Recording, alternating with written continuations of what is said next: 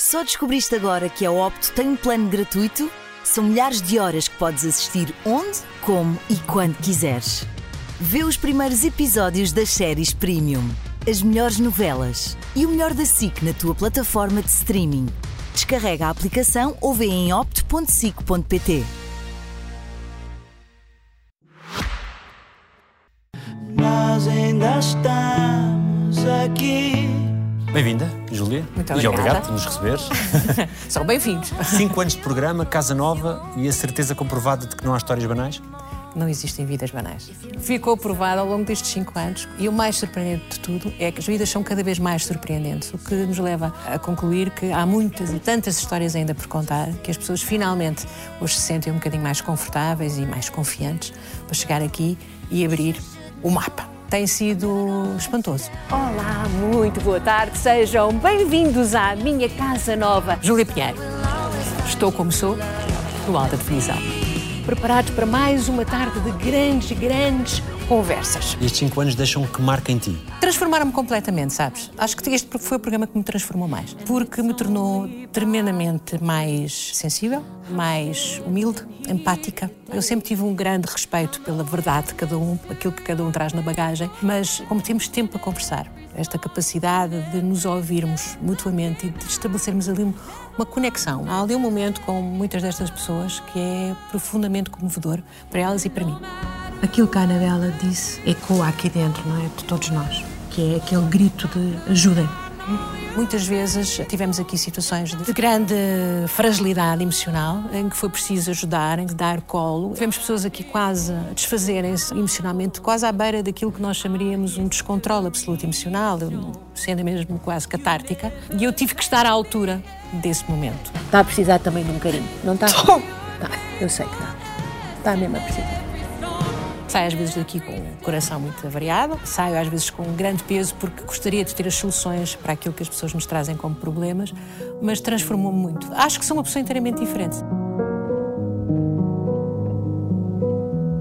Quando alguém chega aqui, provavelmente nervoso, porque vai contar a sua história pela primeira vez, qual é a tua preocupação de receber essa pessoa? Que se sinta confortável, que se sinta confiante, que se sinta hum, acolhido. Ou seja, eu tenho que ter eh, uma temperatura muito própria para que a pessoa sinta que eu, enquanto estou a olhar para ela, eu estou mesmo a olhar para ela, eu estou inteiramente presente. E mal é que essa pessoa entra, eu tenho que lhe dar eh, essa garantia. As pessoas estão muito assustadas é com as câmaras também. É com as câmaras e está aqui muita gente. E quando consigo que elas olham para mim e ficam mesmo ali na minha linha, começamos a, a sentir-nos mutuamente, a pessoa esquece. E nesse momento, estou sempre a dizer, vamos fazer de conta que estamos em sua casa. Estamos na sala lá de estar, eu não tarda nada, vai-me oferecer um chazinho. São apenas eh, truques, não é? Para desbloquear a emoção eh, e o nervosismo. E sobretudo, eu quero que as pessoas saiam de cá com um grande sentimento de que a sua dignidade, que a sua verdade não foram tocadas. Têm que sair de cá com a sensação que foram ouvidas e que aquilo que deixaram foi respeitado. Quais foram os momentos mais duros que aqui viveste? O momento mais duro que aqui vivi foi uma, uma história de cancro infantil, de um jovem que estava com um cancro muito, muito agressivo e estava à espera de um transplante. A mãe contou enfim, aquele percurso todo e depois a mãe fez questão que o jovem entrasse. E o jovem estava ah, desfigurado. Portanto, a doença tinha-o transformado completamente. As fotografias que tínhamos visto para contar aquela vida já tinha lido há muito tempo. E quando ele se senta e eu vejo a, a dimensão da dor daquele rapaz, e depois aparece uma fotografia no plasma em que se vê o jovem mais novinho sentado numa cama de hospital com uma expressão corporal, sabes, de uma dor indizível. E quando falo com ele e digo-lhe "Ah, o que é que tu queres dizer hoje aqui? Ele olha para mim e diz com uma voz vinda, sabe-se lá de onde, e diz: Dói muito. Olha, Daniela, ali. Porque ele. Porque era verdade, a lhe doer muito. E ele já não aguentava mais.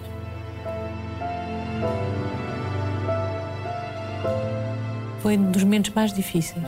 E tocou-me profundamente, profundamente. Acho que as crianças não podem ter esta dimensão de dor. Não deviam, Não deviam, não. Outra foi de um acidente em que um pai está à janela, mora ao lado de uma linha férrea, e uma amiga foi buscar o filho Ele olha para a linha férrea e percebe que um carro acaba de ser abarroado pelo comboio. E percebe que é o carro da amiga, que o filho está lá dentro, sai a correr e é o primeiro a chegar junto do carro, onde o filho está. Com ferimentos terríveis. A forma como o pai conta aquilo é de tu. É o inferno à tua frente, é o teu pior pesadelo a acontecer à tua frente. Comecei a pedir a Deus e por tudo que não fosse Ele, e quando por cima do carro era mesmo Ele. Este rapaz ficou muito, muito mal. Uh, não é o mesmo rapaz. Uh, os pais viraram a vida toda, toda, toda, toda para o acompanhar. Ele está portanto, acamado, não se movimenta, está completamente dependente. E acabei de saber, antes de entrar para aqui, os pais, se bem me lembro, tinham uma empresa de, de eventos. Largaram a empresa, abriram uma clínica para acompanhar outras crianças com este outro tipo de problemas e têm feito tudo, tudo o que podem para reabilitar este rapaz. E conseguiram algumas coisas. Ele que não sorria, que não tinha nenhuma parte emocional, estava toda atrofiada, já sorri, já reage. é um caso de amor profundíssimo. Isso é uma palavra que eu ainda não disse aqui, mas é a palavra que eu mais encontro neste programa: é amor. E há também um lado que ainda há pouco tempo eh, te indignaste, tinha a ver com as condições em que uma família vivia. Isso indigna muito, eu acho que é aquilo que estamos a viver, que é a falta de condições para a habitação, não é? Isso e a pobreza. Tu percebes que as pessoas vivem com muitas dificuldades. Nesse dia saí de cá quase sem conseguir falar, porque estava tão indignada, tão indignada, que foi, de facto, uma família que aqui teve uma mulher. Vivia com o filho no carro, não é? Vivia com o filho no carro, uma família, uma vida perfeitamente normal. Foi posta na rua pelo senhorio, uma vida normal, passou a ser uma sem-abrigo problemas de saúde complicadíssimos, ia ser operada. Estou muito, muito envergonhada por nós, por uma ideia que se chama Portugal e que neste momento tem cidades cheias de turistas e os seus habitantes estão a começar a ficar na rua, a viver no carro. A televisão tem esta grande capacidade de que ainda incomodamos alguém. Aliás, eu só me sento aqui todos os dias para incomodar alguém. Alguém que esteja a ver tem que ser incomodado. Estou a falar, obviamente, das instituições que mexem na vida das pessoas. Mesmo que não tenham nada para dizer, têm que ouvir, têm que receber as pessoas e ser interlocutores para qualquer coisa. E às vezes não são. E as pessoas sentem-se tremendamente injustiçadas. Naquele dia, olha, pensei-me. Podem dizer que eu estou a fazer demagogia, mas isto não é demagogia. Isto é a realidade, é o que acabámos de ouvir aqui. Mas olha, devo-me ter indignado bem, porque dias mais tarde teve aqui o Presidente da Câmara de Lisboa. Por acaso isto não era no município dele, mas ele tinha ouvido falar. Pois é, pronto, ok. Pode ser que o Presidente da Câmara do sítio onde esta senhora vivia, que era só uma média em festa, também tenha ouvido e tenha aparecido uma solução. No dia em que meu pai morreu, eu estava a trabalhar. Meu pai esperou que eu chegasse. Que mulher és tu hoje? Sou uma mulher que está num momento bom da vida. Estou tranquila, estou serena. As minhas expectativas em relação a uma série de coisas estão completamente apaziguadas. Já não as valorizo. Eu corri muito, trabalhei muito, fiz muitas coisas ao mesmo tempo, dediquei-me a muita coisa, entreguei muita coisa noutros patamares da nossa profissão. Não digo que me esgotei, mas para mim, de facto, este era um momento de estar mais tranquila, de estar com menos a fazeres. E eu tenho uma enorme vantagem: é que eu não me importo envelhecer. Eu não estou nada preocupada com o que o espelho me diz. Sabes, eu tenho até um problema com os espelhos, eu nem olho para eles. Não é, não é um problema, não, eu estou-me nas tintas, percebes? Eu deixo esteja com arzinho, com pestinho. Uh, o envelhecer, eu acho que é espantoso. Estou cá, estou viva, tenho saúde, os percalços, mas já passaram. Estou lúcida, estou atenta, o conhecimento continua a acontecer, eu continuo a aprender coisas todos os dias. Tenho projetos, eu gostava de fazer a licenciatura. Estou bem, tenho uma cintura nova, não fiz nada por isso, mas tenho. Faço exercício físico, estou aqui a tentar dar aquelas boas práticas todas que os médicos nos dizem. Envelhecimento será melhor, portanto estou a fazer essas coisas todas, os fitness, aquelas coisas todas. É uma fase boa, sabes? Não tenho medo dos 60, isto é bom. É sério. As pessoas ficam muito zangadas com as palavras. Eu acho imensa graça. Alguém no outro dia me dizia: Não me chamem idoso. Eu sou um homem ou sou uma mulher. Agora, idoso não. Eu não, não quero. Importam-se muito com a, com a representatividade. Eu acho que a coisa mais bonita que tem acontecido, e espero que aconteça mais, é a representatividade de todas as idades no ecrã. Porque isso é representatividade da sociedade, tal como a vivemos. Portanto, eu, senhora sexagenária, com um, um programa em nome próprio, sentada todos os dias na antena, não é apenas um privilégio, é uma espécie de declaração desta estação a dizer as pessoas desta idade têm coisas para dizer e estão válidas para estar aqui. E eu acho isso importantíssimo. Portanto, estou aqui sentada, ainda aqui não me tiram. forma que as questões de saúde te abalaram? Apanhei um grande susto. Apanhei um grande susto. Estavam-me a dizer que eu tinha um problema de vesícula e eu achava que era uma coisa muito mais grave. Eu fiquei convencidíssima que era uma coisa muito mais grave. Mas não era. Foi só uma vesícula e as consequências emocionais que isso me trouxe. Portanto, tal dor neuropática que eu tive posteriormente não é mais do que a manifestação física de uma dor emocional. Mas abalaram porque foi a primeira vez. Eu sempre fui muito, muito, muito saudável. Nunca tive um problema de saúde. Eu nunca tinha feito uma operação, a não ser ter bebés, mas os bebés foi parte natural. Nem uma cesariana tinha feito. Portanto, o hospital primeiro é um local um bocadinho distante. A incerteza do diagnóstico era o mais angustiante? Era, era. Era uma coisa, depois não era aquilo, depois era, enfim. Mesmo a fazer o programa era um mal-estar permanente? Houve dias que sim, dias em que eu estava um bocadinho aflita. Houve aqui dias em que eu estava em esforço em esforço a sério. Mas uh, já passou e, sobretudo, tornei-me muito mais consciente de que tenho que me cuidar, porque eu até aí não me cuidava nada. Há uma coisa que é mais difícil para uma mulher da minha idade, que é uma palavra que normalmente não se fala neste tipo de contexto, mas que está muito presente na vida das mulheres a partir dos 50 anos, que é a menopausa. Eu acho que muito disto que me aconteceu teve a ver com a etapa seguinte que a menopausa traz, que é, enfim, questões hormonais e tudo mais. E isto mexe tremendamente, tremendamente com a tua estabilidade e com o teu estar. E eu devo ter sofrido ali naquela altura, a menopausa deve ter tido deu mais um soldinho. Eu estava profundamente desconfortável com o que me estava a acontecer e não sabia bem o que é que me estava a acontecer. Todos os dias eu tinha manifestações que me inquietavam. Pronto, agora já tenho a coisa controlada e está tudo bem. Mas uh, acho que as mulheres não são suficientemente alertadas e os homens também não. Os homens têm andropausa, não é? É um estigma falar sobre isso? Eu não sei se é um estigma, eu acho que não é agradável. A vida reprodutora das mulheres, não sendo um tema tabu, é uma coisa que não fica para falar ao jantar. Estás com um grupo de pessoas, não vais falar da, da tua vida reprodutora, não é? Mas eu acho que muitas mulheres sofrem de coisas, sei lá, as tonturas, as vertigens, as dores de cabeça, as enxaquecas, tudo isso tem a ver com um momento particular do nosso envelhecimento. E não é falado. E não somos advertidas. Eu não sabia nada disto. Alguém me devia ter dito, percebes, Daniel? Alguém me devia ter avisado. Pronto, agora que já sei, estou mais tranquila. Que lenitivos é que os teus te deram que foram importantes para essa resolução? Meu marido teve uma paciência tremenda. Ele fica muito irritado comigo quando eu começo a elucubrar e a dizer ai, tal, dói-me aqui, ai, não, não, não, não, não, não, não, não quero ouvir mais conversas dessas, não quero ouvir mais conversas dessas. Os meus filhos estavam preocupados e estiveram sempre informados do que estava a passar, mas este foi um processo a dois porque não era grave, portanto não tínhamos que estar a partilhar mais do que era necessário na informação e porque eu costumo dizer que o meu marido devia ter sido médico, porque ele é que eh, mais ou menos administra a vida de toda a gente, ele é que dá o comprimido, ele é que sabe o que é que é para a constipação, foi ele que dividiu aqui as, as dificuldades. Mas quando não fazias um programa aos teus filhos? Sim, logo, logo, confusão absoluta.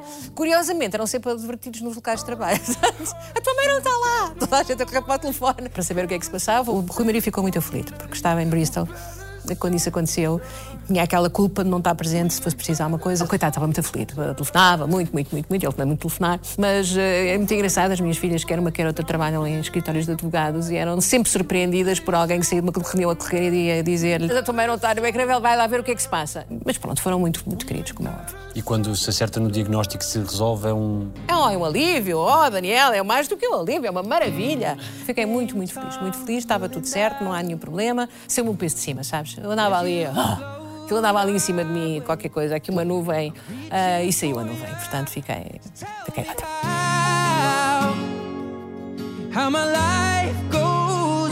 A tão mediatizada luta das audiências condiciona os teus dias? Não condiciona. Eu estou muito tranquila, uh, porque tu estás tranquilo. Uh, isso ajuda muito, mas sobretudo porque eu tenho a consciência que nós fazemos um produto muito bom. Mas sentes a pressão? Às vezes um bocadinho. Tive demasiados anos sentada em reuniões de direção para saber o que é que lá se diz. Quando as audiências não são boas. Em períodos da minha vida em que perdi muito e perdi todos os dias as audiências, e mesmo nessa altura, quando se tem uma grande convicção no que se faz, que é o meu caso, eu tenho uma grande convicção. Eu acho que as coisas estão bem feitas, eu acho que faço bem. Portanto, é porque alguém está distraído, um dia deste vai reparar e isto sobe outra vez.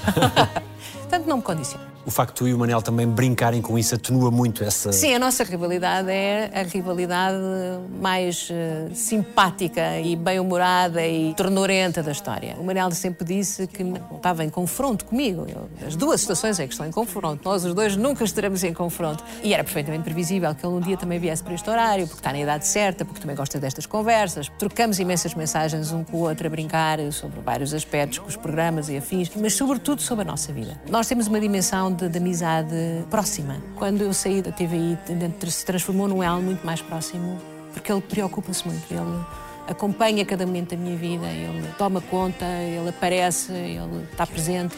Esvazia muito. Olha, não dá para nos jangarmos, jamais nos jangaremos. O que é que a televisão te deu mais, para além de amigos como o Manel? A televisão deu-me uma vida, Daniel, que eu devo à televisão, tudo. A televisão deu-me um sentido de missão, quando nós começámos aqui há 30 anos, na SIC, eu não imaginava a aventura que estava para começar, que foi avassaladora, fantástica, extraordinária. Mas, sobretudo, depois, era o meu modo de vida, é a minha vida. Eu costumava dizer às vezes que a minha identidade se confundia com a da SIC. Eu era um bocadinho da SIC e isso era muito presente em mim. Portanto, a televisão uh, deu-me isso, deu-me essa pele, deu-me conhecimento, deu-me asas, criatividade. Eu aprendi tanto, tive tanta sorte, Daniel. As minhas filhas foram sempre fantásticas. Fui abençoada com oportunidades tremendas. Eu só tenho a agradecer. Portanto, a televisão deu-me deu isso tudo. Estiveste nos três canais, fizeste muitas coisas, como dizes. O gozo foi feito de quê? Ah, o gozo foi feito de, deste jogo. De estar aqui, mas estou no país todo. Eu não vou a lado nenhum neste país em que não saibam o meu nome. Às vezes trocam e chamam-me Teresa Guilherme. Ou Fátima Lopes. o gozo é esse, quer dizer, é que nós vamos fazer uma coisa que à partida parece que é só para nós, não é? Que é o nosso momento. E de repente aquilo não é nada, não é nada nosso, aquilo está. Fu, arrebentar pelo país todo e está a tocar tantas e tantas pessoas. E é muito divertido. É um jogo de, com as equipas, com as pessoas com quem trabalhamos. Nós estamos sempre a dizer, mas acho que as pessoas nunca acreditam. Isto, de facto, é um processo coletivo. E o facto de termos aqui estas complicidades todas e de passarmos longuíssimas horas uns com os outros e de contribuirmos todos para o mesmo objetivo, isto dá um gozo tremendo. Continua a dar. Eu já tinha gostado muito da rádio. Mas a rádio, até determinada altura, eu sentia assim que as asinhas não abriam. E eu queria muito fazer televisão. Em Casais da Serra vive-se o insólito. Uma questão administrativa tem lançado a maior confusão nos habitantes da aldeia. De que é que mais te orgulhas? Eu orgulho, espero eu, de, de, de, ter feito bem. Que a minha comunicação seja limpa, que as pessoas continuem a sentir-se tocadas por mim. Nós temos de ter a noção de nos pormos no lugar do outro e que o outro nos está a ver. Portanto, orgulho-me só disso, mais nada. Fizeste coisas que preferias não ter feito? Uma ou outra.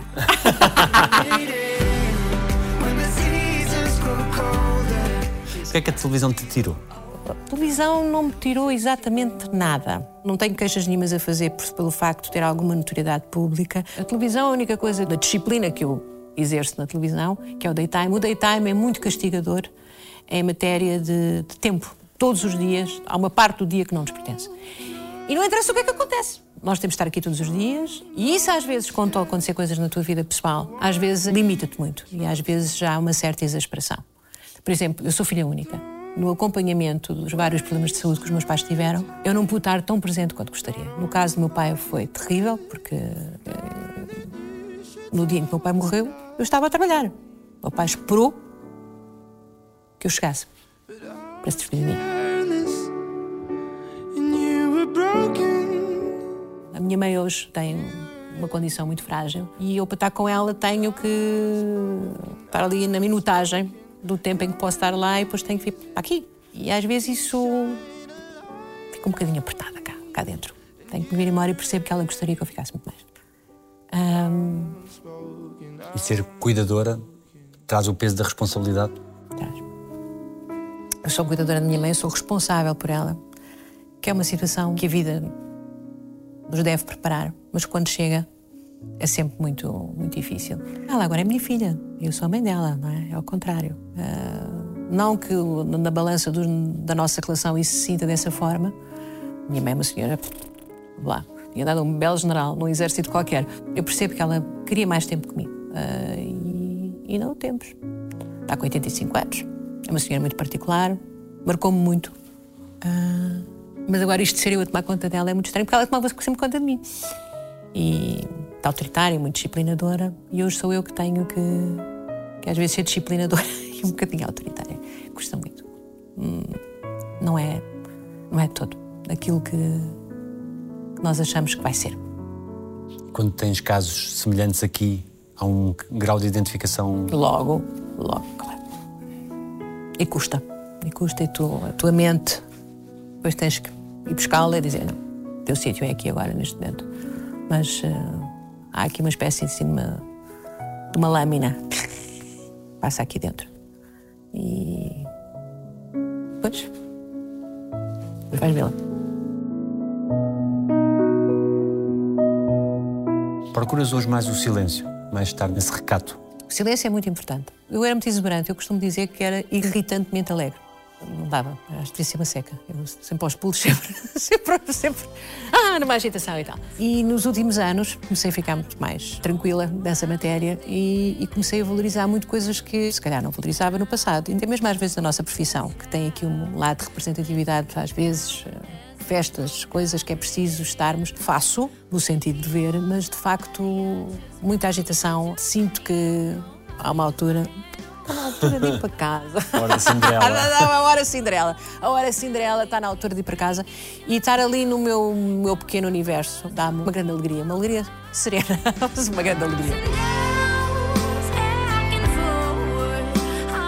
A televisão de companhia, num país tão envelhecido como o nosso, é central na vida de muita gente. Há essa preocupação de que aquilo que estamos aqui a fazer, para muitas pessoas, é, é vital no seu dia a dia. Foi particularmente importante na pandemia, acho eu. Uhum. Na pandemia eu acho que foi central. Nós somos uma extensão das suas realidades. Existe a realidade que as pessoas têm nas suas vidas e depois há uma série de pessoas e de locais que aparecem na televisão que são uma extensão das suas casas. E, portanto, é muito, muito importante estarmos lá. Criámos um estilo de vida e uma cultura uh, que afasta as pessoas idosas uh, das nossas vidas. E falo de pais e de mães e de avós. E as pessoas ficam sozinhas. E estão numa grande solidão, acho eu. E é por isso que a nossa presença é tão importante. E os casos que te chegam e as pessoas que te abordam, sentes esse vínculo a uma outra vida que essas pessoas mais velhas têm, de serem ouvidas de alguma forma? Sim, naturalmente. De serem ouvidas, de serem valorizadas.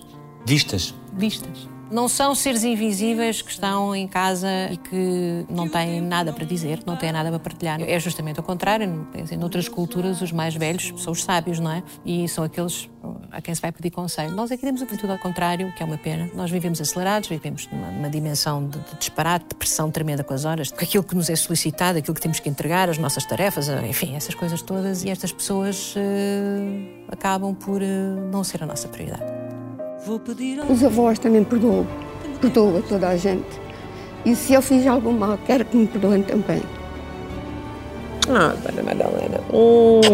O que é que mais te sensibiliza aqui? A emoção contida das pessoas. Quando tu sentes que a pessoa está profundamente tocada, profundamente vulnerável e ao mesmo tempo tenta se proteger e contém-se ainda um bocadinho. E nessa contenção é um momento de um sentimento lindíssimo e que me comove, que me toca, me perturba um bocadinho, porque eu tenho que ter a, a contracena adequada e não posso desmerecer aquele momento, não posso esvaziá-lo de sentido, tenho que dizer a coisa certa, tenho que pôr a voz no sítio certo. Eu até já falo mais baixinho, eu acho. porque de facto estas conversas implicam um tom mais confessional, não é? Uhum. E portanto eu, sem querer, vou baixando a voz, porque sei que uma voz mais macia, mais suave, propicia mais conforto. E portanto tem sido mesmo muito transformador. Respira. Já, o mais difícil já foi dito, o mais difícil já foi dito, tento respire. Quais são os teus mecanismos de defesa para que isto não te tome? São muitas histórias, muitos dias, para que não vás a carga que isto tem. Aí é mais difícil. Por vezes sai muito perturbada mesmo e, portanto, levo às vezes uma noite para esvaziar e para colocar no sítio certo. O que este programa te trouxe também foi que essas vidas reais não tinham tempo para ser contadas. É isso. Aliás, a riqueza deste nosso programa é o tempo porque as pessoas podem permitir-se a começar, depois aquecem um bocadinho e depois a conversa vai se soltando e quando acabamos fomos a sítios eh, que foram extraordinários das vivências dessas pessoas e do ponto de vista da comunicação, comunicamos mesmo. Muito obrigada por ter estado cá hoje. Obrigada eu. Aqui, um dos momentos marcantes, foste entrevistada pelo teu filho, pelo teu marido, as coisas que acontecem. Entrevistaste a Teresa. São momentos fantásticos. Olha, entrevistar a Teresa Guilherme foi das coisas mais simpáticas que podia acontecer, porque nós tínhamos ali uma espécie, não era um conflito exatamente, mas havia ali assim uma crispação. Vamos por aí, uma crispação. E que era absurda, não faz sentido. Ela com 60 e qualquer coisa, e eu com 60, andámos agora crispadas, ainda por cima, pessoa que eu respeito tanto profissionalmente. Quando foi possível fazermos este encontro. Eu fiquei felicíssima e correu tão bem. Foi ótimo, gostei imenso. E agora nunca mais na vida nos zangamos até porque já não Nunca! temos muito não, tempo. não, e não temos devagar. Ser entrevistada pelo meu marido era uma coisa que nunca me tinha ocorrido na vida, devo dizer, porque ele é um ser muito discreto. Foi muito giro, foi muito giro. Ele comoveu-se muito, porque ele é de lágrima mais fácil do que é, o coração mole. Os filhos comoveram-se imenso. Acho que chorou tudo. Eu não vi com eles porque não estávamos cá, mas os filhos viram todos juntos e acho que foi uma choradeira desgraçada. o que só prova que os pais têm a capacidade de tocar os filhos, de os emocionar. Como é que se exerce a autoridade com filhos de 30 anos? Ei, Daniel. Não se exerce. Quer dizer, exerce, mas ela tem que ser É uma um coisa- magistério de influência. Exatamente, é mais isso, é mais isso. Há uma altura em que temos que perceber que eles são indivíduos, não é? Demorei um bocadito. Ah, e que a determinada altura, quaisquer que sejam as escolhas que eles façam, eu já não posso fazer nada. Tenho muita sorte, porque no caso, os quatro filhos, da mais velha, a Sofia, que tem 46, até as, as mais novas têm 30, todos eles conversam. A grande decisão passa sempre em concílio familiar, digamos assim, e corre bem. Agora, a determinada altura, tens que recuar um bocadinho e só deixares uma palavra mais autoritária e mais vinculativa com eles, eh, só em ocasiões especiais, porque é isso. Influência. Mas eu tenho sorte, eu tenho sorte. Eles estão a fazer eh, percursos que são compensadores, estão felizes. As gêmeas ainda têm muitas coisas para, para realizar, mas eh, o Rui está a seguir o seu sonho na representação, eh, continua a ser um profissional de comunicação muitíssimo bem sucedido. A Sofia também tem a vida dela como jurista e tudo, as coisas correm bem. O que é que aprendeste com eles? Aprendi que o modelo de educação que eu tinha tido não podia ser o mesmo com eles e eu tentei reproduzi-lo. Foi um erro. Estou a falar muito tudo aquilo que tem a ver com vocação, escolha de carreiras. Eu achei que ia mais ou menos reproduzir aquilo que os meus pais tinham feito comigo. Insistia às vezes em certas coisas que não devia ter insistido. Eu e o pai estivemos juntos nisso. Vai para direito, meu filho vai para direito, meu filho para direito é que é. Depois vais ser jornalista, mas agora vais para direito. Foram todos para direito. Só duas delas é que terminaram o direito. Foi a Sofia e a Matilde. A outra licenciou-se em comunicação e o Rui em História. Portanto, eles ensinaram-me isso, que é não vale a pena tu queres impor aquilo que tu achas que é a tua sabedoria, aquilo que tu aprendeste, porque o mundo hoje é outro. O que te serviu para ti não nos vai servir a nós. E eu demorei algum tempo até chegar lá. Fui um bocadinho chata até lá. Mas consegui uma coisa que a minha mãezinha me ensinou e o meu paizinho, que todos licenciados, não havia possibilidade alguma de não acabar em concursos superiores e no caso do Rui demorou um bocadinho e depois ali com a Carolina também, mas estou descansada. Fiz a minha parte, estou descansada. Infância deles parece-te longínqua? tremendamente longínquo. Mas tremendamente longínquo. Comove-me muito, de vez em quando pego umas fotografias que me movem tremendamente, porque parece que foi noutra vida. De facto, éramos todos diferentes. Eu e eles. Eles ensinam o amor incondicional ou esse amor não depende necessariamente daquilo que eles façam? Ah, não, eles podem fazer tudo. Podem fazer tudo. O amor incondicional é isso. Na maior das dificuldades, na maior do disparate que possam ter feito, o meu amor está lá. O que não significa que eu aprovo que possam ter feito, não é? Agora, é um amor desmesurado, é uma coisa absurda, absurda. Exige uma disponibilidade total para aceitar todas as suas escolhas. Exige. Mesmo quando a gente não concorda nada. Às vezes não concordamos, mas eh, tem que se dar essa noção de segurança. As crianças estruturam-se na confiança, na certeza de que têm segurança atrás de si.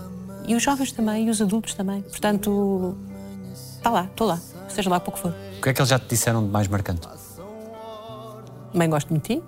Mãe, amo-te. Há um momento que eu guardo com muito carinho, que, que foi quando eu tive a minha incursão teatral nos monólogos da vagina. Justamente nessa altura, três dias antes de estrear, a minha mãe teve o seu primeiro AVC, que foi muito, muito sério.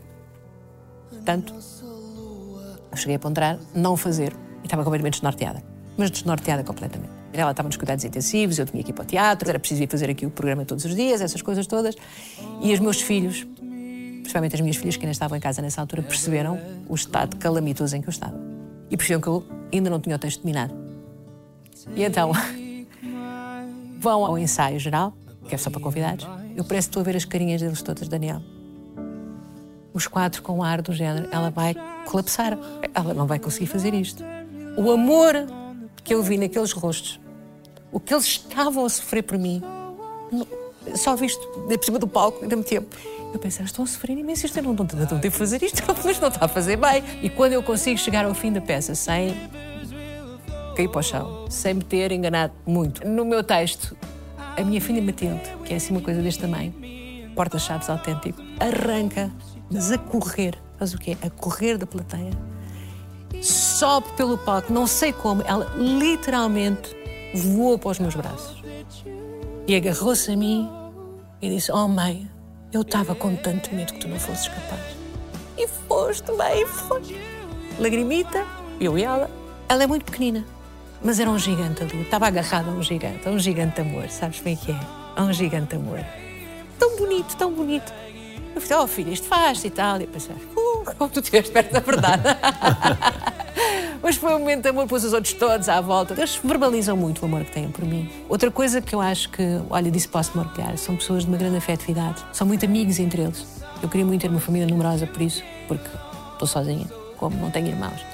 E eles são muito amigos uns dos outros. A Sofia é a general, que é a irmã mais velha, também toma conta daquela gente toda, mete toda a gente na ordem. E são muito cúmplices, muito cúmplices uns com os outros. E isso deixa-me muito feliz. E as tuas netas, és uma avó com açúcar ou não? Estou um bocadinho em falta, estou um bocadinho em falta, porque sou uma, uma avó que não pode ir buscar à escola, sou uma avó que só de fim de semana, e nem todos, e sobretudo tenho muito respeito porque as minhas netas pertencem a mais avós. As minhas netas têm avós que não acabam mais, não é? Mas estão com, connosco com frequência e nessas alturas, a- principalmente a mais velha é muito engraçada, a Francisca, é a minha bestie. Viajámos com ela o ano passado pela primeira vez, fomos com ela a Londres, do avô, e foi muito, muito giro. Assim uma coisa, eu e a bestie andámos ali as duas. Azar, tinha morrido a rainha. Tudo o que era castelos, não podemos ir ver, porque a rainha, coitadinha, depois estava naquele momento, não é? A minha bestie ficou muito arrepiada com isso. E a outra pequenina, a outra tem seis anos, é meu Rottweiler. é um despachanço, que é a Benedita. E a Benedita é muito engraçada. Eu não sou aquela avó típica, não, não sou. Então diz lá, bom dia. É a minha neta, é a minha neta. Iniciam-se hoje as Noites da Má Língua, uma emissão consagrada à crítica e à opinião. Quando ouves as primeiras emissões da Noite da Má Língua, que agora estão disponíveis em podcast, que Júlia que ouves? Não tenho ouvido muito. Sabes que eu não faço muito esse exercício de me ver no passado. A única vez que eu tive curiosidade de me ver foi no dia que me apareceram umas imagens minha gravidíssima, 15 dias antes de ter as minhas filhas, e eu sentada na praça pública, a fazer uma praça pública no Casal Ventoso, onde aconteceu tudo atrás de mim. Mas tudo o que tu possas imaginar. Hoje Praça Pública veio para a rua para falar do consumo de droga. Estamos no bairro do Casal Ventoso. Quando essa noite a má língua, eu percebi que aquilo seria duro, porque íamos eh, mexer com uma percepção sobre aquilo que era a crítica, que a nossa seria tremendamente ácida e que aquilo ia trazer, com certeza, problemas. Agora, não estava à espera, por exemplo, que algumas pessoas me deixassem de falar a seguir. Eh, não estava à espera que de vez em quando houvesse assim umas manifestações de algum mau humor quando eu aparecia. Só muito mais tarde é que o programa se tornou uma espécie de Culto. culto, uma coisa consensual e toda a gente achava muita graça. Mas houve ali uma fase que não. Eu tinha muito boa imprensa nessa altura, porque vinha da praça pública, que tinha sido aquele programa fantástico. O povo tinha finalmente a sua voz na televisão e de repente vejo-me na noite da má língua a levar cacetada de todos os lados. Estávamos de facto ali a romper qualquer coisa. Estávamos a romper. E romper dói. romper dói. O nosso painel de comentadores não deixará escapar nada usando a sua acutilância habitual. E hoje continuamos, fazemos o nosso podcast, que eu acho sempre que é um grande exercício de adolescência retardada, porque parecemos quatro adolescentes excitados a conversar uns com os outros.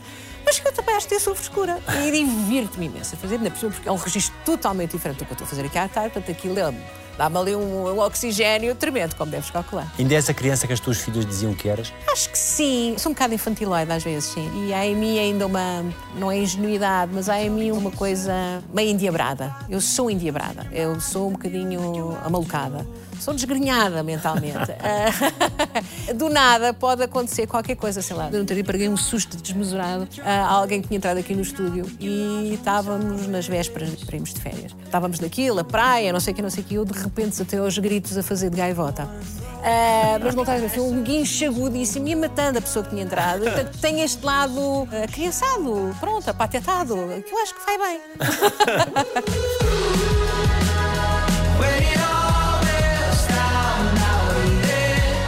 consegues ver alguma das coisas que fazes ou não? Aqui. Estou a falar com o meu chefe ou estou a falar com quem? Eu vejo primeiro e depois, se fizer uma grande asneira, aí eh, vou ver. mas só nessas ocasiões. E és imune aos comentários que hoje em dia estão com as redes se massificaram? Absolutamente imune. É esses comentários. Uma opinião que eu respeito muitíssimo, é do meu marido. Se eu chegar a casa e meu marido disser o que é que não sei o quê, que disparate foi aquele, que, que coisa mal feita foi aquela. Eu baixo as orelhas e tento me justificar e ele diz não justifique o injustificável e aquelas coisas e eu baixo, baixo o nariz. O que vier, mais ou duas, três pessoas no nosso circuito profissional, tu incluído, que se me disserem alguma coisa não está bem, eu fico preocupada em vou ver. As redes sociais, para mim, fazem parte do trabalho, é preciso estar nesse universo também, mas escrevem lá a meu respeito. Quando é bom, já, yeah, boa, fico muito contente. Quando é mau, não valorizo, sabes? Não te fere o ego? Não, não. Eu tenho o ego à prova de bala. É? é. Olha, foi uma das grandes ofertas dos meus pais. Foram maravilhosos a trabalhar o meu ego. Meus pais diziam todos os dias que eu era maravilhosa, que me adoravam e que eu podia fazer tudo o que me desse na cabeça. Pois não foi bem assim quando eu cresci. Mas não me deixaram fazer tudo o que me passava na cabeça. Mas respaldaram-me tremendamente para aquilo que é o que tu fazes. É bom e tu és maravilhosa. Acho que nunca me deslumbrei, porque sempre tive o meu marido. A minha vida profissional confunde-se muito com o meu casamento, não é? Eu casei com o meu marido há quase 40 anos. E ele já era profissional de comunicação. E ele sempre foi muito adulto e muito, e muito sensato. De alguma forma, educou-me para este meio. A televisão é uma coisa, a vida é outra. As nossas vidas profissionais passam-se num determinado sítio, nós temos a nossa vida, as coisas não se combinam. Tu não te podes deixar uh, inebriar. E fez um ótimo trabalho porque eu nunca me inebriei. Mesmo quando houve momentos em que estive aí muito na crista da onda, é agradável, mas era só para passar para a onda seguinte. Não era para, ah, agora vou ficar aqui, que sou maravilhosa, extraordinária, e agora devem-me isto, aquilo ou aquilo outro. Nunca, nunca, nunca. Aliás, achei sempre que a televisão não me servia. Eu é que servia a televisão.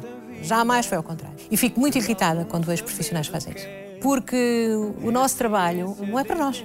Ganhamos uh, a nossa vida aqui, mas não é para isso. Nós temos um, uma tarefa a executar, que é entregar todos os dias um produto irrepreensível que as pessoas lá em casa possam consumir sem qualquer defeito. Agora, que isso nos sirva a nós e que isso sirva para não sei o quê, para termos esta ou aquela atitude e para legitimar isto ou aquilo outro, não, jamais. Como é que lidas com os egos dos outros? Olha, muito honestamente, com alguma dificuldade. Quando eu esfiava equipas, tentei sempre passar estes códigos. Vale a pena, tenha lá calma. Hoje é extraordinário, amanhã não és. Um dia bestial, no outro dia besta. Quer dizer, não vale a pena. Hoje, que já não tenho essa responsabilidade, distancio-me. Também te devo dizer, aqui, na nossa casa, não temos muitos casos de egos exacerbados. Antes, pelo contrário. O que é que corrigirias em ti, se pudesses? A voz. Logo, claro. Ser um bocadinho mais paciente e ser um bocadinho mais tolerante com as insuficiências dos outros. Fico muito enervada, muito crispada. Quando percebo que alguém não está lá por preguiça, sou intolerante nesses casos. Acho que devia trabalhar isso um bocadinho. Do que é que te arrependes? Olha, muito honestamente, nada. Às vezes tenho aquelas coisas de uma projeção de um sonho. Aquela minha coisa de. Eu teria dado uma investigadora boa. Teria sido uma boa académica em história que isso teria tido, porque eu queria ser arqueóloga. E às vezes tenho uma, uma, coisa assim, quando vejo aquelas coisas no Discovery e tal, essas coisas sobre grandes, grandes descobertas, há em mim assim uma coisa, um eco de uma nostalgia não vivida, de uma outra vida que eu podia ter tido, que seria totalmente diferente. Mas provavelmente, se tivesse enfiada num, num buraco a descobrir coisas, estaria um dia, olhava para a televisão e dizia, ah, eu podia ter feito aquilo. O que é que é fazer-te mal? O que é que te desilude? Olha, mentirem-me. Mas sabes, também estou muito diferente nesse aspecto. Eu, há uns anos, teria achado as faltas de lealdade, as faltas de alinhamento de alguém que eu achava que estava ao meu lado, e afinal de contas, teria achado isso terrível, isso deixava-me tremendamente mal disposta e tinha dificuldade em ultrapassar. Hoje não. Hoje estou mais ciente das circunstâncias dos outros. Às vezes, as circunstâncias dos outros levam-os a fazer coisas que, se calhar, me desiludiram. Mas releva, não é? Olha lá, isso já não interessa. Estou muito sensata, Daniel. Tu não imaginas, estou muito sensata. Eu não quero polémicas, desentendimentos, não quero. Não queres perder tempo? Exatamente. Não quero perder tempo. Queres tudo. Não quero perder tempo. Alguém te deve um pedido de desculpas? Que eu saiba, não. Espero que não. Estou que se despache.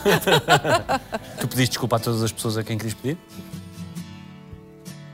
Acho que sim. Não tive muitas vezes pedir desculpa, sabes? Eu tenho muita facilidade em pedir desculpa. Uhum. Eu não sou nada daquelas pessoas que. Arranquem-me os dentes, tirem-me as unhas, mas não vou pedir desculpa. Não, eu peço. Logo. Mas é logo. Portanto, acho que não estou em déficit. Quando olhas para o futuro, o que é que vês? Ai, tempo.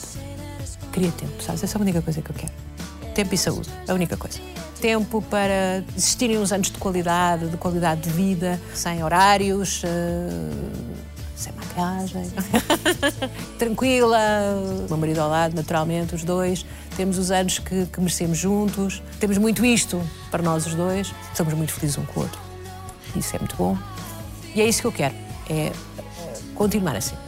Se for verdade a teoria de que nós somos o reflexo das cinco pessoas que nos são mais próximas, quem é que és tu? Eu acho que posso ser um reflexo do meu pai. O meu pai era assim. O meu pai, eu sou muito meu pai. Meu pai. Desgrenhado, ah, politicamente incorreto, divertido, nada é um problema e tudo se resolve. Sim, meu pai. Vamos rir, isto não interessa nada. Vamos rir, vamos andar para a frente. O que é que dizem? Os teus olhos. Dizem o momento em que eu estou, espero. Que é ah, uma mulher no, no momento certo, no sítio certo, a fazer as coisas certas. Obrigado. Obrigada. Isso, partaste comigo com o tempo.